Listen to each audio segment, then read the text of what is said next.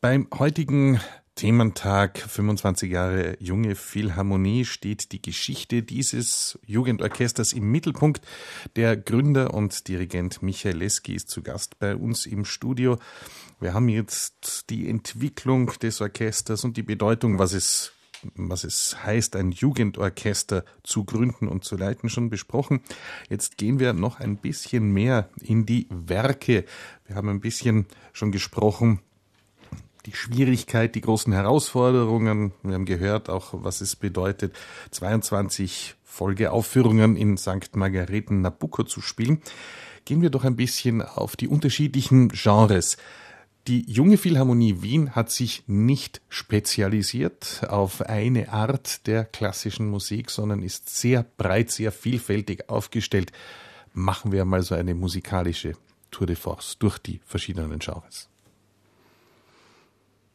Ja, vielleicht beginnen wir da durchaus einmal mit der Oper, weil das jetzt schon angesprochen wurde.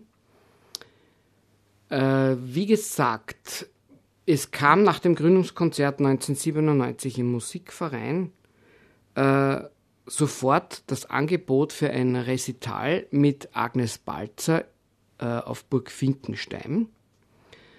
Und da stand natürlich Verdi, Don Carlos Arien, kann ich mich erinnern, äh, Carmen klarerweise am Programm. Das war sozusagen der erste Kontakt einmal mit der Opernwelt überhaupt.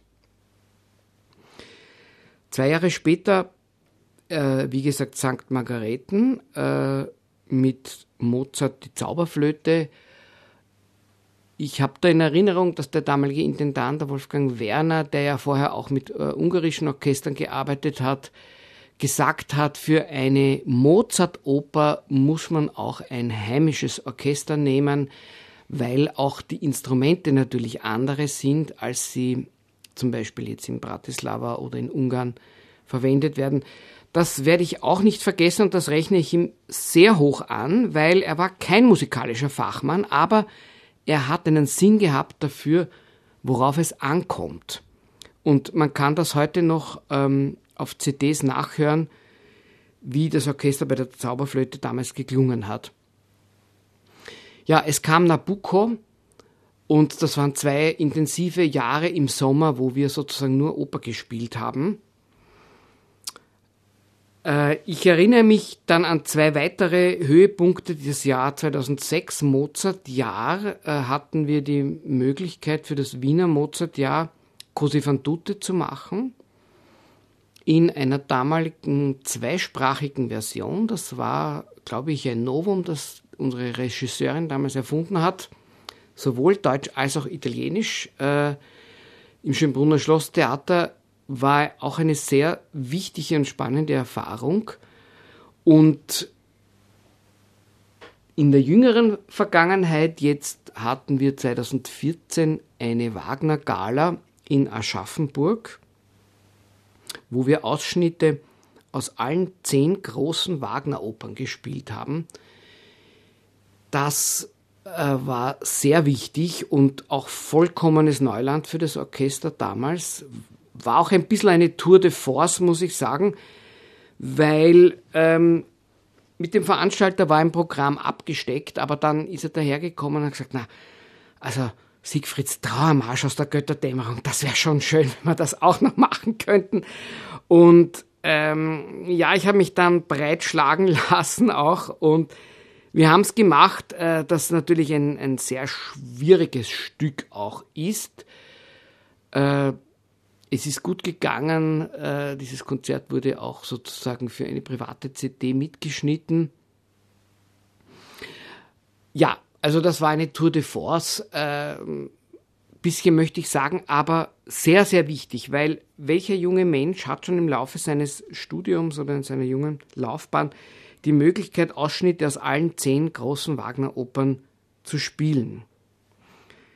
Und zuletzt, sage ich, äh, stand Alban Bergs Lulu im Mittelpunkt äh, ich habe diese Lulu-Suite äh, voriges Jahr programmiert und wir konnten sie Gott sei Dank zweimal spielen, weil äh, Nur wenn man so eine Musik, äh, wenn man sie einmal erarbeitet, was sehr schwierig ist für junge Leute, die Möglichkeit hat, das noch einmal zu spielen, dann kriegt das noch einmal einen ganz anderen Anstrich und ein ganz anderes Niveau.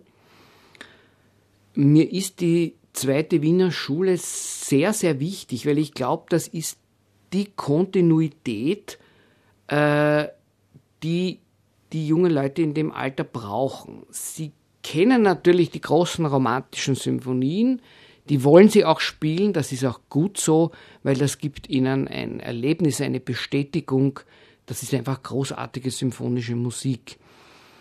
Und dann gibt es aber auch die Brücke zu den Zeitgenossen. Und diese Brücke ist diese zweite Wiener Schule.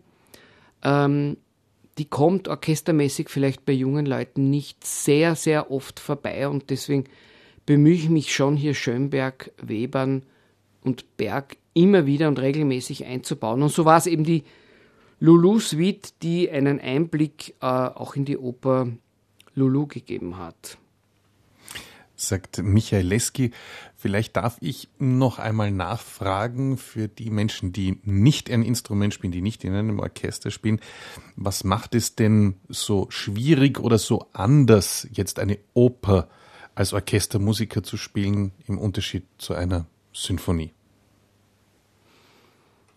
Ja, man muss sich vorstellen, äh, jetzt in einen jungen Musiker, der studiert am Ende seines Studiums, ist äh, wahrscheinlich meistens große äh, Solokonzerte eingelernt hat über Jahre, die technisch sehr schwierig sind und die er halt in seinem Kämmerlein mehrere Stunden pro Tag üben muss.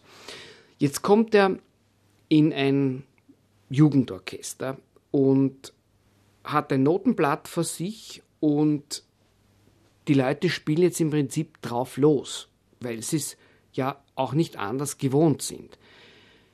Bei einem symphonischen Werk ist das ja durchaus ähm, oft angebracht, weil das Orchester ja im Mittelpunkt steht und sozusagen der Hauptpart ist. Bei der Oper kommt es viel mehr darauf an, hinzuhören und zuzuhören, wie was machen die Sänger, wie ist der Gesang, wie verläuft überhaupt die melodische Linie. Und das ist dann die große Herausforderung für die jungen Leute.